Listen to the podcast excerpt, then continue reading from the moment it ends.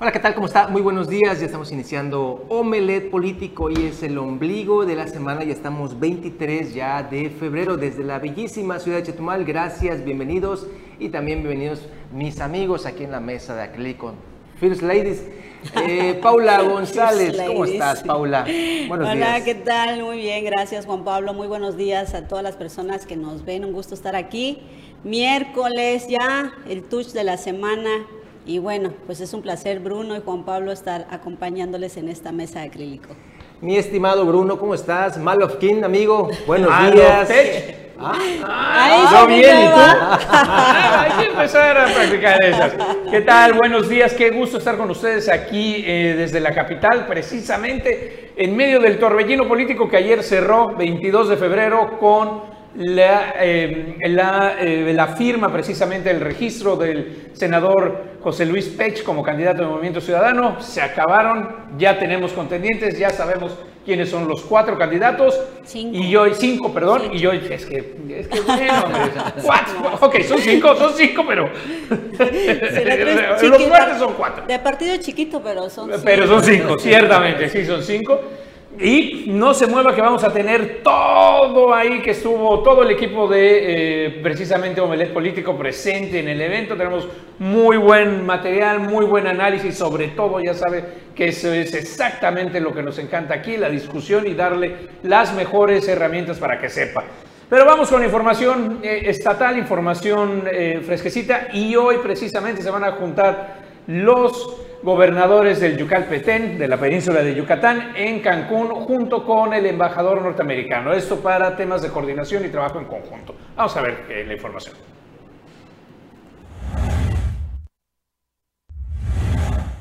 El tercer encuentro de gobernadores del sur sureste de México, con el embajador de los Estados Unidos de América, Ken Salazar, y la Cámara de Comercio de los Estados Unidos, se desarrollará este miércoles en Cancún, el gobernador Carlos Joaquín confirmó que se espera la visita de gobernadores y secretarios de Desarrollo Económico, de Medio Ambiente de los estados de Guerrero, Veracruz, Oaxaca, Chiapas, Tabasco, Campeche, Yucatán y Quintana Roo. Diversos inversionistas, especialmente en tecnología, vienen con las condiciones y el deseo de abrir mercados de inversión, de encontrar opciones y posibilidades de hacerlo.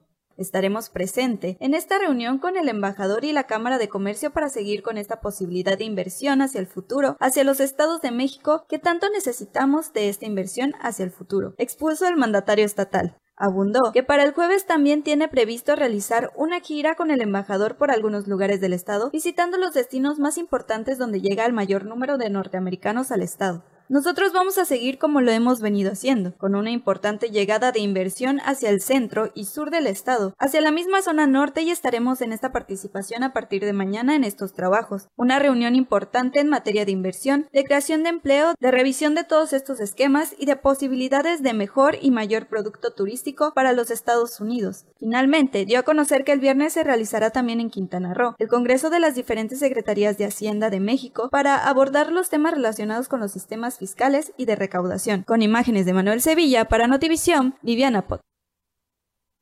Pues ahí están los convenios de cooperación importantísimos para la zona sur-sureste del país. Y sobre todo, qué interesante sería que tuviéramos una mini conago, precisamente los integrantes del sur sureste, para decir, sí. Nane, aquí estamos y sí, seguimos aquí. Antes se dividían, de hecho, eh, precisamente eh, por regiones, ¿no? O sea, había este, grupos, ya sea en materia de desarrollo social, en materia de desarrollo económico, de cada una de las regiones. Eso facilitaba precisamente estas alianzas y estrategias que van en el sentido de potencializar las actividades económicas de cada uno de los estados en el caso de nosotros del sur-sureste, ¿no? Entonces, es, obviamente eh, lo que hace es ampliar nuestra competitividad, ¿no? Entonces, ojalá que sí se pueda dar en ese sentido y se sigan dando este tipo de colaboraciones. Así es, Paula. Y bueno, y hablando de competitividad, uno de los temas que preocupa muchísimo precisamente al sector hotelero, el sector de turismo, el motor principal de la economía quintanarroense es precisamente el sargazo. Y el tema es que ya empieza la llegada del sargazo.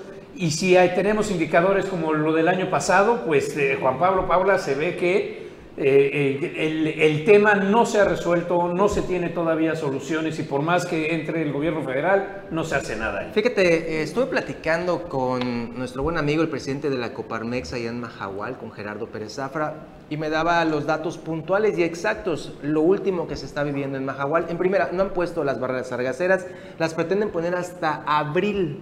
Después cuando, de casi en semana cuando ya empezó la llegada del sargado desde hace 15 días más o menos.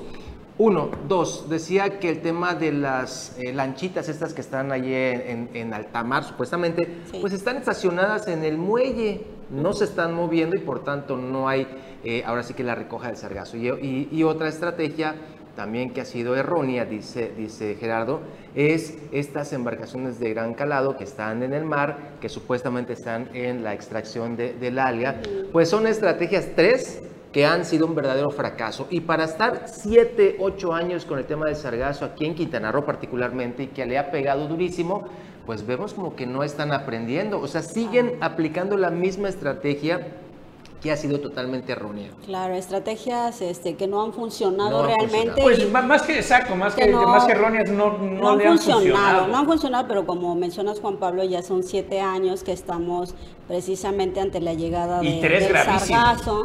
Ah, si los últimos han sido este, pues de afectación severa, pero no vemos que funcione y, y bueno, se convierte en un despilfarro de recursos que luego pues los que afrontan precisamente esto, los que sufren las consecuencias, pues son los restauranteros, los hoteleros y bueno, toda, toda, todas las personas que dependen precisamente de la actividad económica, que es el turismo y que tienen, bueno, dependen ahí del, de, las playas, ¿no? No, y, no, bueno, y no nada más ellos, este, Paula, sino como también ya nos lo sabe eh, eh, Carlos Pérez Zafra, que sí que es un... Ah, sí, no, bueno, y, fijo en este tema, que qué bueno que le, que le, pone tanta intención, ya se ha convertido en un problema de salud para Mahahual y para las costas. Por precisamente la putrefacción y lo que sale de ahí. Sí, es terrible, ¿no? O sea, obviamente para. Mira, ya están, ahí están, ahí están, la, esas son las de patrulla de, de, la Marina, pero en la otra veíamos las que son de, para las cargaceras, que no funcionan. esa que está precisamente, la que está en alta mar, pues no está diseñada para aguas abiertas, ¿no? Para lo que es el, mar. Entonces, estas condiciones de, oleaje y demás que, están en las costas de nuestro estado, a lo mejor están diseñadas para, para zonas de lagunas o algo así. La que tenemos aquí, la sabana, donde está llena de lirio, de estas plantas plantas Ahí sí funcionaría en la laguna. ahora, ahora bien, Paula, este, eh, Juan Pablo, uno, uno de los temas bien importantes aquí en el Sargazo y que no se le ha dado solución, y ese sería la piedra angular qué hacer con el, sargazo. ¿En qué destinarlo? ¿Para qué? ¿Dónde tirarlo? O sea, ¿qué podemos hacer? Eh, eh, a partir de precisamente este mes de mayo, una empresa eh, va a ver qué se puede hacer en solidaridad. Vamos a ver la información.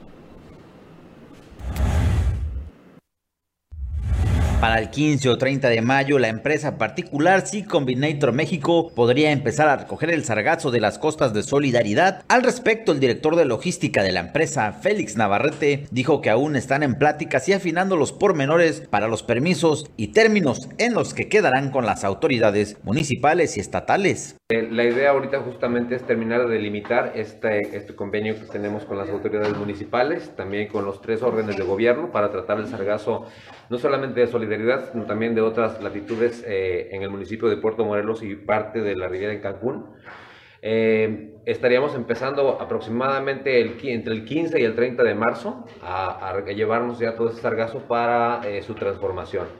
Sí, este sargazo principalmente será transformado en productos como bioestimulantes que pueden ser utilizados en la agricultura, pueden ser utilizados en las áreas verdes municipales, pueden ser utilizados para, digamos, generar un manejo apropiado, el crecimiento de cultivos, em, plantas de ornato. Eh, todo esto puede ser utilizado en diferentes, eh, en diferentes ámbitos. Es básicamente un nutriente vegetal.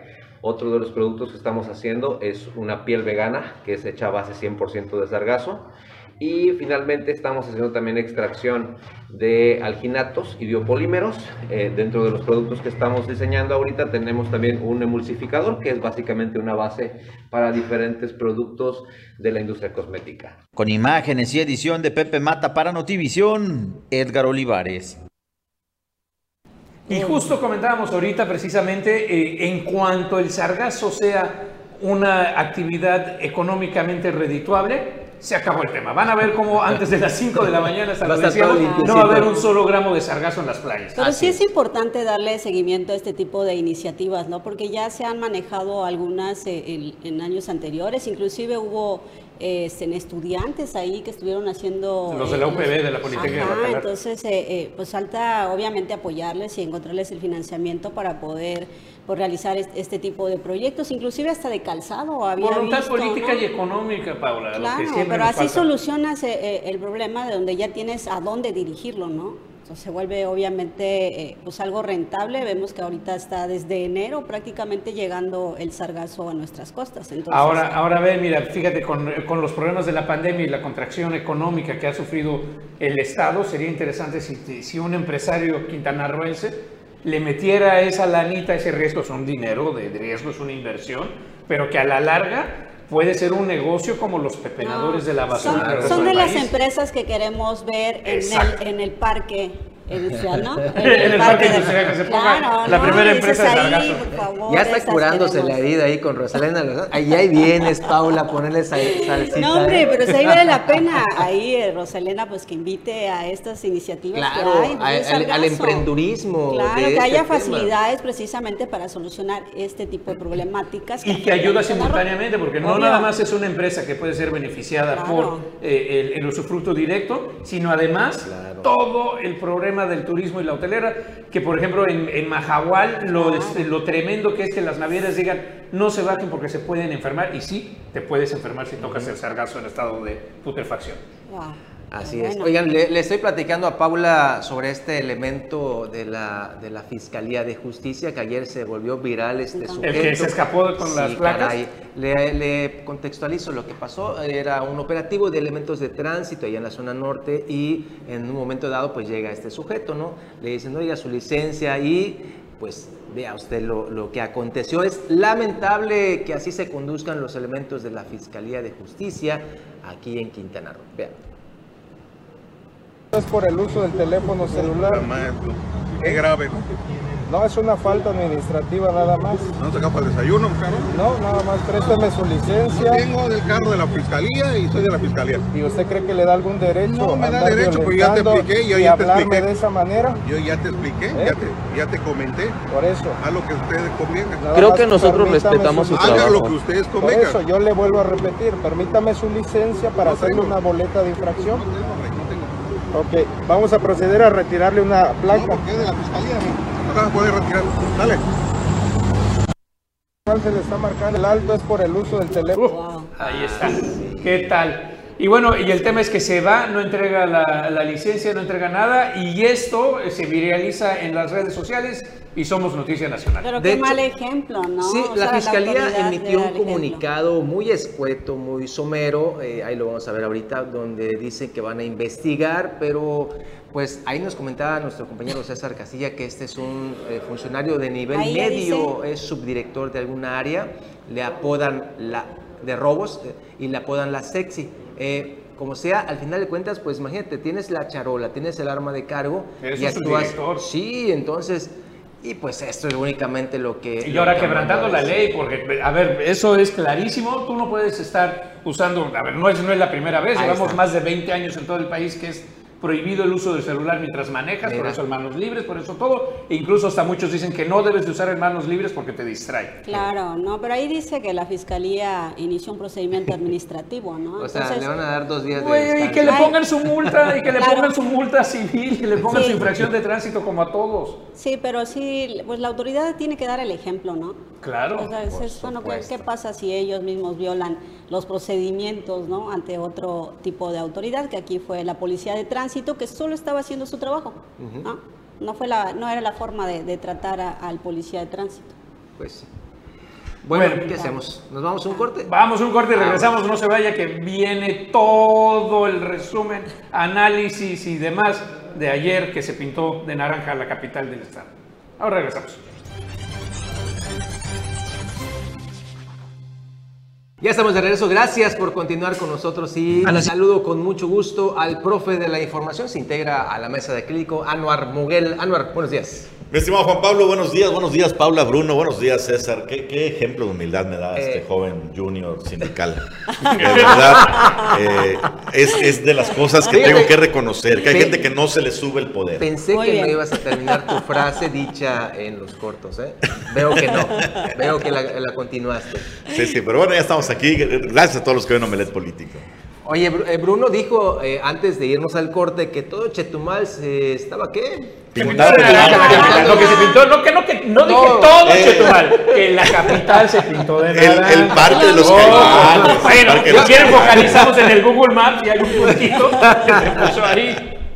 Un sector de la población se pintó de naranja. Bueno, ándele, Ahí, ándele, que ese sector de población, mientras sea un voto más que los demás, Sí, claro. acaban gobernando. claro. ¿eh? Pues ustedes estuvieron ahí, platíquenos. Ahí ¿Cómo estuvimos presentes tres de los cuatro que estamos en esta mesa. No, bueno, casi toda la producción. Ah, y la producción, también Sí. estuvimos ahí en el registro? Yo pasé, pero no estuve ahí. del senador Pech. El último, el que se realiza, por cierto, para terminar este periodo. El periodo de, de inscripciones terminó ayer, 22 de febrero, eh, a las 23.59 horas, ¿no? Pero hora, hora del sureste u hora del Pacífico, Anuar, porque el doctor Pex para, para cuando empezó eran las 5 de la tarde, pero del, de- del Pacífico, hombre, no del Eh, sur. La, la- la cita de la- del registro era a las 6 de la tarde, ¿no? Eh, Bruno llega a las 5 y no había ni un alma. Entonces pensó que, que no iba a llegar nadie. Yo- Traía ¿Cuánto otro horario. cinco? De hecho, Nada, nada, ni los vendedores del Oxxo estaban preparados para empezar a vender. yo soy más puntual. Yo llegué a las 6 de la tarde y tampoco había gran cosa, ¿no? Tomé una fotografía que, por cierto, algunos me criticaron por, a- por no leer todo lo que escribí.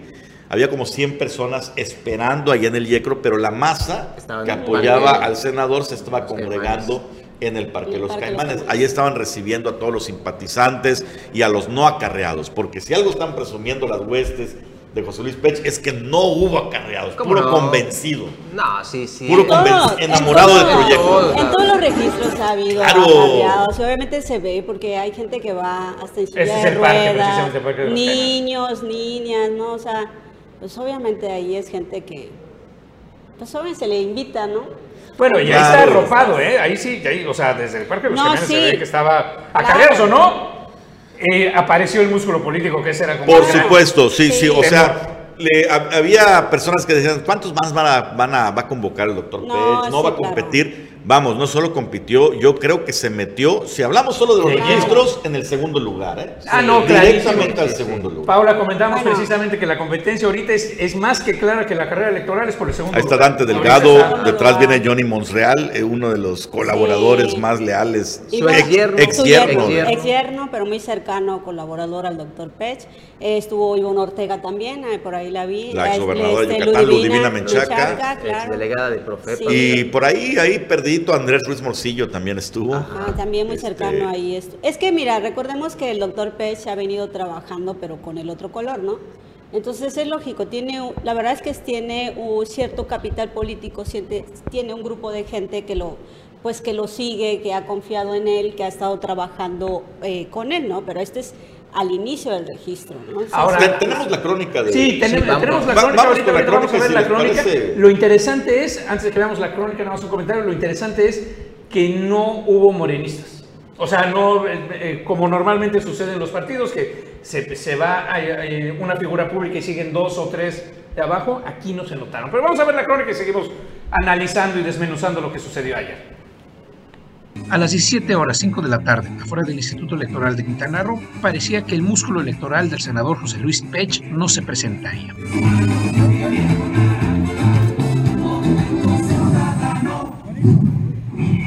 Según se iba el sol, esto cambió y la fuerza política se hizo presente.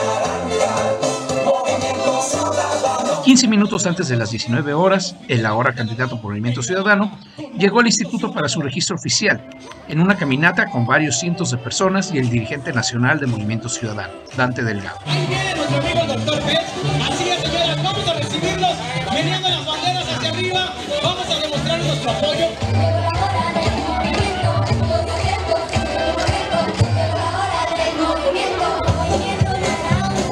Banderas, simpatizantes, batucada, con algunas horas de retraso, pero todo listo para un evento político.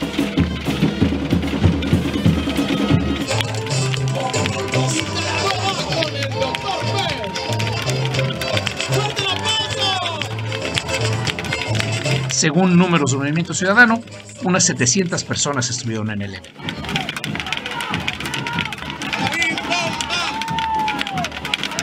Lidia Rojas, dirigente estatal del partido, fue la maestra de ceremonias.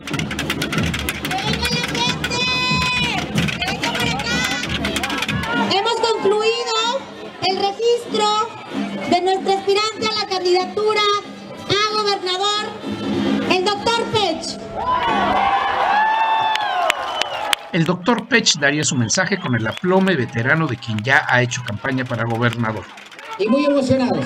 Gracias. Gracias por estar esta tarde con nosotros. Más porras, matracas, pendones y sí, no podía faltar, voces y consignas conocidas. Vamos a decirle sí a la dignidad, sí a los valores de nuestra gran historia mestiza, sí a la justicia, sí a la verdad, no a la parálisis, sí al movimiento, no al latrocinio, sí al poder ciudadano, no a la mentira, sí al respeto a la dignidad de un pueblo que siempre ha luchado por defender su derecho a vivir en paz con trabajo, con libertad, con los valores que hemos heredado de las generaciones que nos antecedieron. Aquí no hay camiones, aquí hay voluntad, aquí hay compromiso, aquí hay emoción,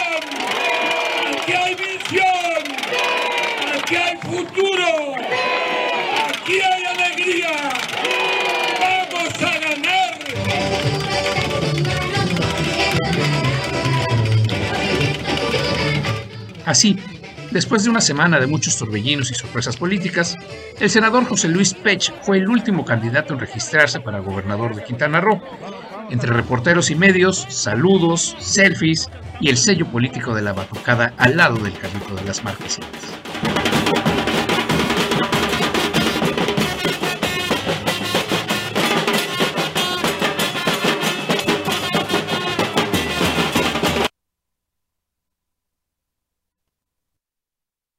Pues el clásico, la marquesita. Si no hay marquesita, no hay Sí, evento sí, político. de- de- hu- hubo más en los demás, ¿eh? Eh, No se cumplió el vatic- el vaticinio de algunos. En un comentario que hizo en Facebook nuestro compañero Joaquín Quiroz decía que había- iba a haber más gente en la lista de Ah, espera sí. del Café del Puerto. Es verdad. que es el restaurante No, no, no, del sí, pero sí senador. hubo su gente, ¿no? No, ¿Verdad? definitivamente me sorprendió. Honestamente, yo esperaba sí movilización, pero no a este nivel. Pensé que iban a ser menos personas, quizá unas 400, 500. Ahora, fíjate, Anuar, Paula, Bruno, ayer eh, que estaba en el evento, eh, me abordaron gente que está muy pegada al doctor Pech Vargas y me dieron un dato interesante. Chucho Paul, ¿se acuerdan de él? Sí. Que contendió para eh, precisamente allá en Cancún y demás, tuvo más de 60 mil votos, si no me equivoco, que se estaría uniendo al proyecto del doctor Pech Vargas. Bueno, se es estaría, que- eh, el se estaría es una especulación porque ahí no estuvo. Ajá, ahora. De hecho, este, ayer platiqué con el doctor Pech Vargas y no me lo desmintió. claro que no. Mira. Pero eh, a, a lo que voy, Anuar, a Chucho Paul lo vimos recientemente con Laura Fernández. Sí, a eso. Ahí sí estuvo y de hecho ahí tenemos la imagen que... Ahí está. Ahí está. ahí está Chucho Por eso Paul. te digo que es, es, es- mira. Pero en política nada está escrito. No, no, entonces pero todo, a- acuérdate todo que Mildred. Ávila también fue Mil- muy cercana al senador, pero ya también apareció. También me dijeron que Ah, Mildred Ávila... Bueno, te eh, pueden decir también. misa. Lo que sí te puedo comentar es lo siguiente. Hay gente de Morena con poder político y económico Sobre todo que simpatiza con el doctor Pech. Por ejemplo, entre estas personas, no solo Mildred Ávila, que tiene una red de activismo muy intensa allá en la zona norte, la propia ca- alcaldesa de Cozumel, Juanita Alonso, el alcalde de Tulum, Marciano Zulcamal, tienen muy buena relación con el doctor Pech, pero son morenistas. El tema es, perdón, no me estoy emocionando. No te emociones, no te emociones. El tema es el siguiente. Si se va a conservar la unidad y las negociaciones. Porque en Morena esta unidad que se mostró en el registro está sostenida, mira, con alfileritos. Claro, con claro. alfileritos. Si en el transcurso de aquí a las campañas algo se mueve, sí puede ocurrir que un sector de Morena se pase a, a al proyecto del doctor Pech y eso podía hacerlo crecer. Sí, pues pero no sabemos en qué, ma- en qué O manera. bien, o bien pero no si Morena, que por abajo del agua se mueva. bueno, esa es otra cosa, pero, pero si Morena mantiene las negociaciones, mantiene el reparto del pastel y la cohesión de sus principales figuras, no va a haber más. ¿eh? Lo mismo va a pasar con, con el PAN PRD. O sea, Chucho Paul tiene que medir eh, cuáles serían los elementos. Competitivo, sí, sí me parece que será competitivo. Sostengo mi análisis primario.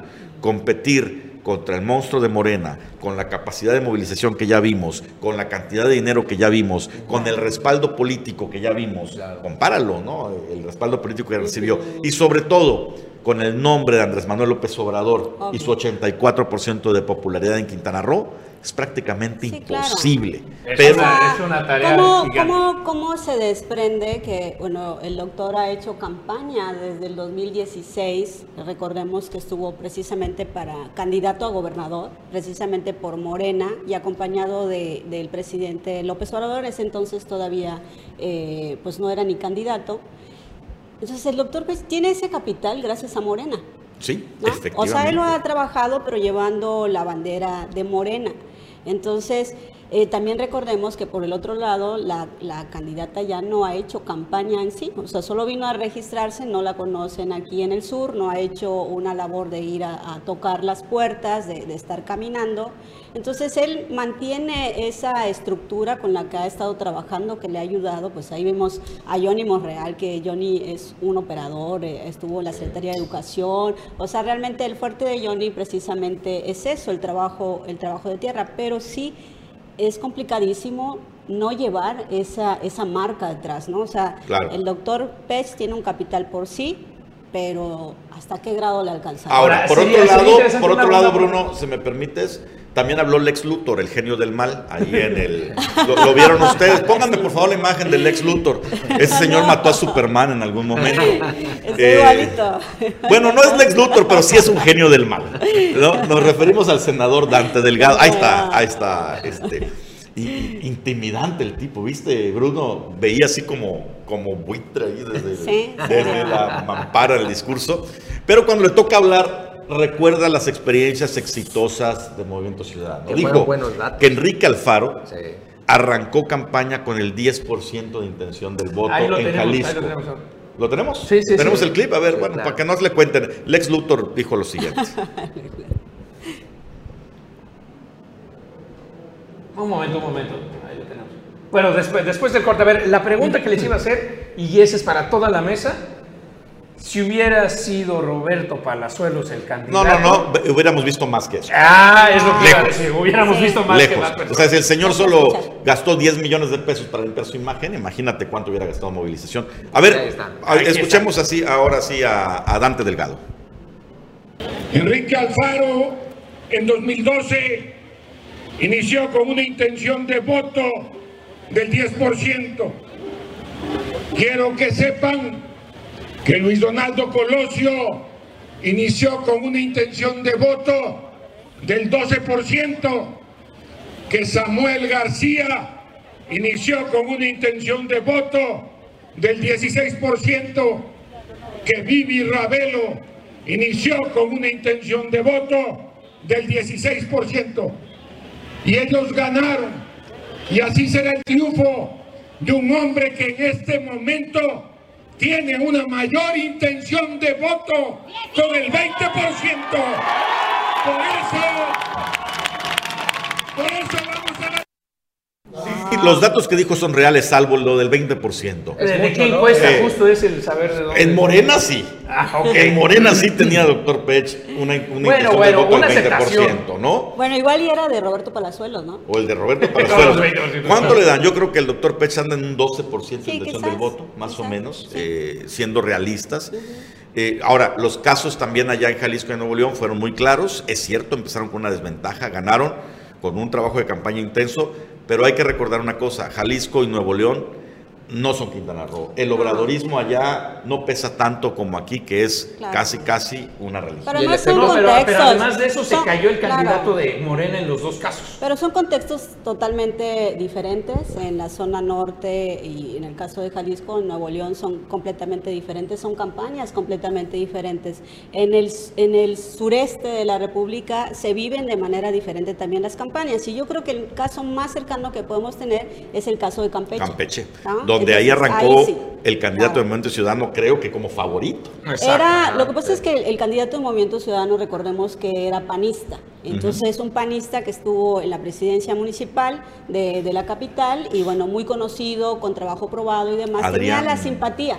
Eh, Eliseo Montúfar. Eh, él era el, era el presidente municipal y entonces tenía una simpatía. Ahí, ¿qué pasó? Que el PRI quiso imponer al sobrino de Alito, a Cristian Castro, y bueno, pues él termina por salirse de, de- de esa coalición. coalición y Movimiento Ciudadano lo arropa. Ahí hubo una campaña que, que estuvo acompañadísimo de, de nuestra vecina Ivonne Ortega, que este, estu- estuvieron precisamente, pues casi perfilándose para la gubernatura. Estuvieron, hecho, creo le que hicieron la, la de batalla a. Laida Sansores, ¿no? Pero al final de cuentas, pues pesa más eh, la marca morena y Laila se coloca como gobernadora en Campeche. Nos mandan a corte por parte de la producción. Regresamos con más.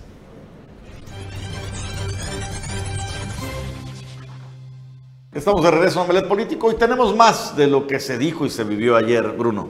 Eh, oye, Anual Paula, eh, eh, ¿cómo escucharon al doctor Pech? De pronto como que eh, eh, había unos momentos que estaba muy tibio y otros que le subía y otros que regresaba, ¿no? Fue como una estira y afloja en sus declaraciones sin querer irse directamente a la yugular contra su anterior eh, partido, pero mensajes muy dirigidos. Sí, lo, lo hizo, ¿no? O sea, realmente en, ese, en esos mensajes de, de cuando antes llamaba a la unidad, pues ahora ya eh, en este registro de su candidatura con Movimiento Ciudadano, pues ahora llama a que no importan los colores para la hora de la votación, Claro. eh, que tenemos derecho a autogobernarnos, a rebelarnos y demás. Entonces, eh, pues yo creo que lo curioso es que yo creo que este tipo de cosas se hacen desde el lugar en donde se tiene uno que revelar, ¿no?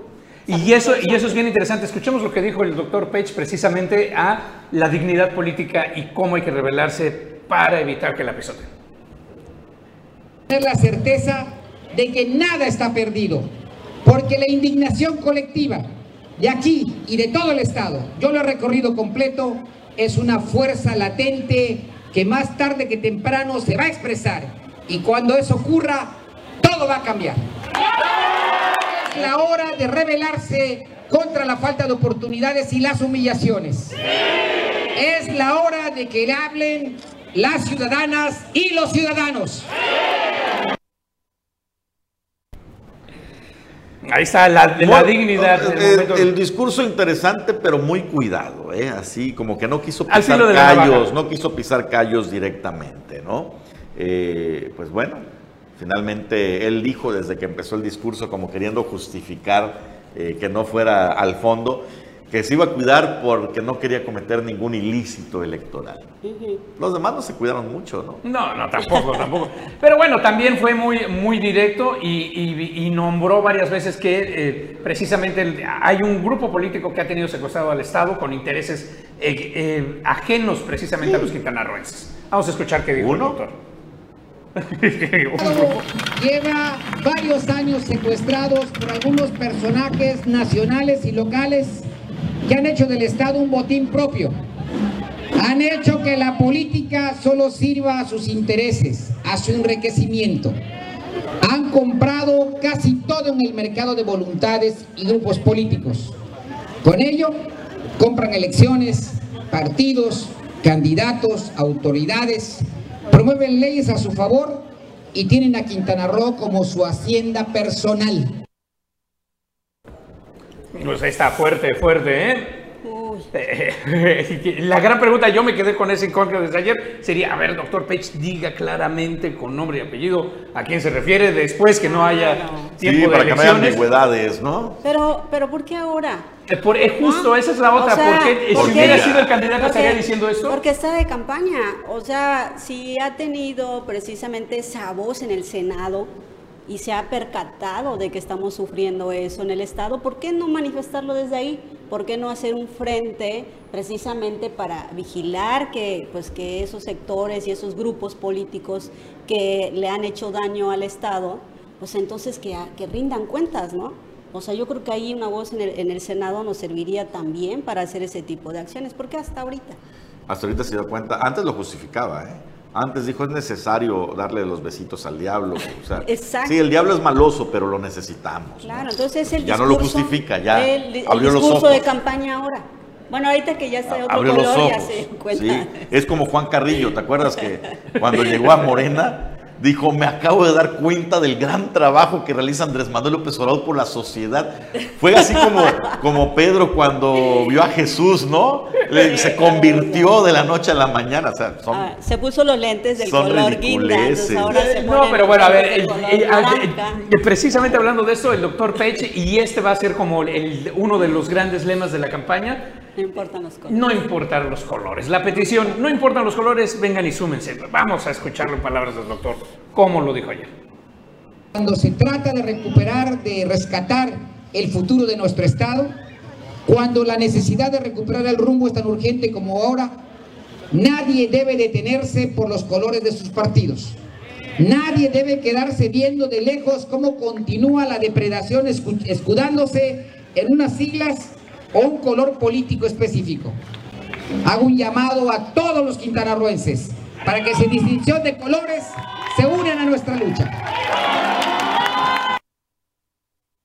Y de alguna manera una justificación, ¿no? Fue, fue como una explicación de por qué se, Claro. se- se movió a Movimiento Ciudadano, ¿no? Sí, porque pues recordemos, bueno, volvemos al mismo tema de que es complicado quitarse el color que ya traías, la camiseta que traías del color guinda, de, pues de López Obradorismo y demás. Y entonces ahora vas con un partido donde, bueno, Dante Delgado es uno de los que ha enfrentado directamente al presidente López Obrador. Entonces es lo contrario, ¿no? Se podría decir es, es lo contrario al partido oficial del presidente. Entonces sí, pues obviamente tienes que manejar ese discurso porque cómo justificas que te vas al otro lado. Ahora bien, eh, eh, eh, si esto para un candidato es importante o es delicado, el chapulinismo o este oportunismo político de cambiar de partido, hay que recordar que el senador Pech es fundador, si no, si no el primero, es- está en los primeros tres de la lista, él es fundador del partido en Quintana Roo.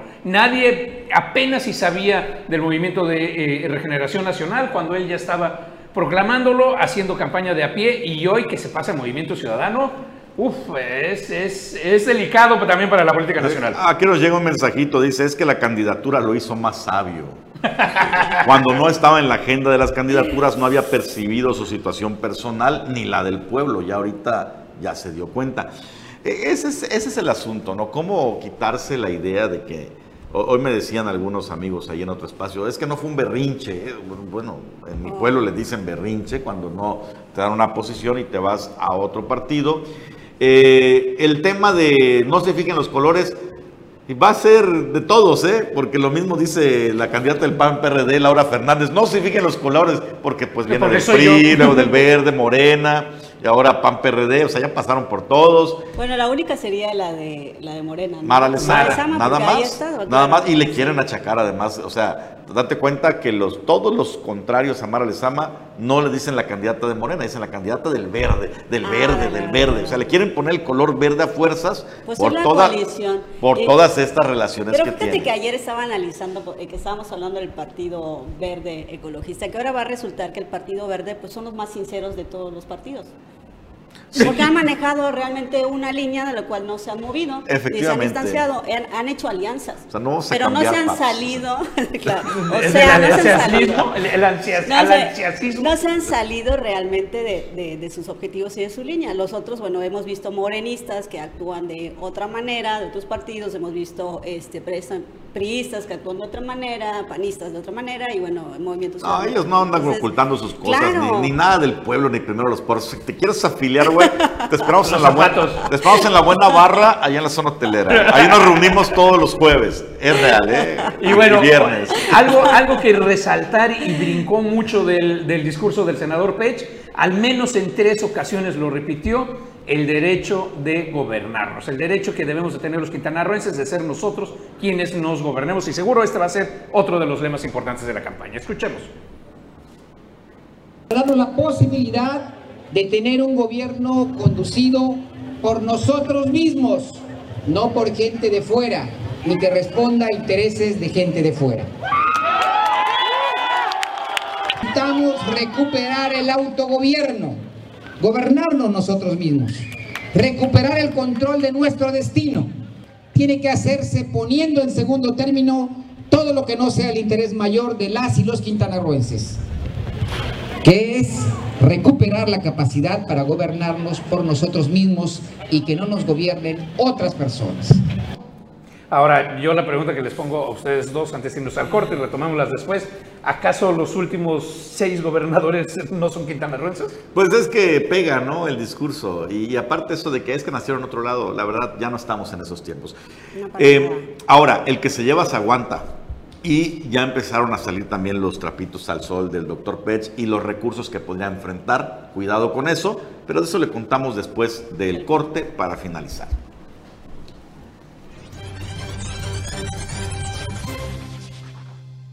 Decíamos que en política el que se lleva se aguanta. Mire, ha trascendido. Esto no, no, se le, no se puede confirmar porque no tenemos un video, una grabación, pero sí de gente muy cercana que dicen, a ver, ¿cómo creen que entró a la unidad Maribel Villegas Canché? Que la segunda vez cuando estaba coqueteando ahí con Palazuelos, el Movimiento Ciudadano y demás, eh, la llamó a Dan Augusto a sus oficinas y al estilo antiguo, ¿no? Ya con unas carpetitas aquí, este, pues mira, ¿cómo, cómo, cómo queremos que te quedes, sí? Te- ¿Cómo te que explico? te Nos gustaría que te quedes y mientras ojeaba las carpetitas con, con ciertos datos escabrosos, ¿no? Nada fuera de lo común en la política mexicana. Claro. En el caso de José Luis Pech, eh, hay dos cosas que empiezan a sonar. De entrada, hoy se publica en diversos medios que la Fiscalía General de la República, sí, la federal, no la estatal, la federal, revivió así de la nada, así como que, ah, oye, ¿te acuerdas de la estafa maestra? Aquella de Rosario Robles, donde estuvo involucrado casualmente un grupo de rectores, entre los que se encontraba el hijo de José Luis Pech, que también lleva su nombre, José Luis Pech Galera. Pues bueno, se publica hoy que por la contratación ilegal que facilitó el desvío de 20 millones de pesos dentro del caso de la estafa maestra, la Fiscalía General de la República pidió a un juez para empezar una audiencia para acusar al hijo del senador José Luis Pech, ahora candidato de Movimiento Ciudadano a la gubernatura de Quintana Roo, por este tema. Parece como que el- al poder Sí. no le gustó. Y mi estimado Carlos, ojalá que nos estés escuchando, pero no esta reacción Claro. eh, desmentiría el hecho de que haya un pacto de alto nivel. Y aquí hubo, Claro, aquí justo es el momento que iban a salir y volvieron a entrar. Algo le dice Dante Delgado, se enteran de que algo está pasando y vuelven a hablar antes de volver a, a sa- a salir. Y de acuerdo, Anuar, con lo que dices, ¿eh? Si, eh, si se había visto que esta candidatura era como un pacto entre las cúpulas eh, altas, superiores de Morena y Movimiento Ciudadano, pues Morena y el gobierno federal no tiene ninguna intención de que se vea el pacto. Incluso hay demandas y demás en contra de Pecha. Bueno, ya eh, la- el Comité Ejecutivo Estatal de Morena advirtió que están analizando el caso porque se encuentran un resquicio que les permita denunciarlo por haber participado en dos procesos internos simultáneamente. Aquí Morena puede extender el asunto. A ver, mi convocatoria decía que mi proceso termina tal El fecha, 22. ¿no? Claro. Y si incurre en eso, van a hacer la impugnación ¿eh? Wow. para tratar de y quitarle esa la como es electoral es federal. Ya lo dijeron. Ahora, ¿qué pasa en los tribunales? Nunca se sabe. No, Eh, y luego solo quedan, eh, eh, obviamente, estos artículos en donde las cosas quedan un poco ambiguas, pues se resuelven en los tribunales a interpretación precisamente de los tribunales, ¿no? Entonces, el tema de, de estar participando de, de manera simultánea en un proceso, pues sí tendría que ver con los periodos en los cuales se hace pues Y campañas. dimes y diretes, porque ¿quién puede decir que sí estabas hablando con alguien esos días o no? Nos llegan mensajes eh, relativo al último clip que pasamos donde Pech dicen que ya basta de que gente de fuera nos venga a gobernar. Y me preguntan acá, ¿y acaso este señor Dante Delgado, alias Lex Luthor, es vecino de Chetumal? este, ¿O qué hacía presente, no? Él es de Veracruz. Eh, sí. de Veracruz, pero bueno, pensar que ya no va a haber gente de afuera cuando sabemos que también las cuotas partidistas pesan, ¿no? Por Luego dice el supuesto. partido, a ver, ya ganaste, este, necesito que me le des empleo a tales personas, vámonos para allá. Esto pasa en todos En todos los partidos, claro, en todos los partidos de que... Pero el eh, discurso si sale bien bonito. Se manejan la, eh, por las cúpulas a nivel nacional y donde se toman las decisiones, eh, pues realmente ya ahí se decide que una vez que cuando gobiernan en, en un estado o gobiernan un país, pues ya se decide con la manera en la que van a trabajar, porque al final de cuentas, pues es su marca, ¿no? O sea, la marca que está representando, que está gobernando y que, pues, o que querría hacer un buen trabajo, pues supone que lo va a garantizar con gente que le, que le dé resultados, con los cuales ya también inclusive puedan tener pactos o arreglos de, de inicio. Claro, ¿no? porque por, por ejemplo, la administración de Carlos Joaquín González fue muy mencionado el tema de los poblanos y gente de Morelos que llegó. Y sí llegaron un montón, no vamos Sí. a negarlo. Llegaron un montón de poblanos Sí. y de gente de Morelos con una Correcto. causa. Fue el gobierno de Puebla con Rafael Moreno Sí. Valle y el gobierno del PRD con Graco. Ramírez, quienes apoyaron la campaña del- de sus partidos, del PAN-PRD en ese momento. Esa alianza que se hizo y bueno, que fue también el apoyo y el financiamiento, inclusive, ¿no? Que tuvieron en las campañas, que también tiene mucho que ver, y pues la manera en la cual se iba a cobrar o, o la cual iba a pagar precisamente ese apoyo que tuvo y el respaldo. Ahora, para cualquier eh, partido es, es importantísimo y es este. Pues sí, una joya en la corona tener Quintana Roo, el, uno de los estados que ingresa 20% del PIB nacional. O sea, En uno de cada turismo, cinco pesos. en- materia de turismo, Sí, el ¿no? turismo. En, No, en no, materia de, de- No, bueno, no, del PIB, del PIB como completo, ¿eh? porque el turismo No, ya, creo, ya que, rebasó. creo que está lejos de esa cantidad en, en el PIB, pero en el tema del turismo sí, y de divisas, está, eh, es el principal Y para, momento, y para Movimiento Ciudadano pues, sería ahora sí una fortaleza rumbo al, al 24 tremenda. Estás hablando de eh, eh, Jalisco, Nuevo León, los dos estados más importantes económica y, y- y poblacionalmente después de la Ciudad de México y agrégale Quintana Sí, Roo. si hablamos de posibilidades de financiamiento, Movimiento Ciudadano los tiene. O sea, con esos dos estados tiene para financiar y más. Claro, un tipo como Lex Luthor, Dante Delgado, no invierta lo loco, solo va a meter dinero si ve que hay posibilidades de, de- de triunfo, lo cual se ve francamente difícil. Ahora, incomodó la candidatura del senador Pech, pues con esta reacción de la Fiscalía General de la República, con esta advertencia de Morena que va a buscar la impugnación probablemente si encuentra los elementos, parece que sí, Claro. parece que sí. Y reforzando lo que dices, Anuar, ayer precisamente publican una foto de unidad Mara Lezama, Maribel Villegas y el eh, secretario de Gobernación, Adán Augusto. Justo los tres que, mencionabas, ahí están. Quien eh, se ha, eh, Maribel Villegas la publica y quien se ha colocado como el gran operador político y uno de los grandes nombres para el 24, Adán Augusto. Amor y paz. Y que venga Morena. Ya nos vamos, señor productor. No nos gracias, corran, nos quedan más gracias. temas. Gracias por acompañarnos en Omelet Político. Paula González. Un gusto estar con ustedes, nos vemos mañana. Mi estimado Bruno Cárcamo. Eh, gracias, muy amable, Taco King, nos vemos mañana. Yo soy Anuar Moguel, gracias a don Carlos Toledo por la confianza, Carlos Pérez Zafra que se la siga pasando bien. Ayer fue su aniversario, por cierto, Wow, de bodas. felicidades. Felicidades. Felicidades, Y Mónica y a nos vemos mañana, a las 9 de la mañana.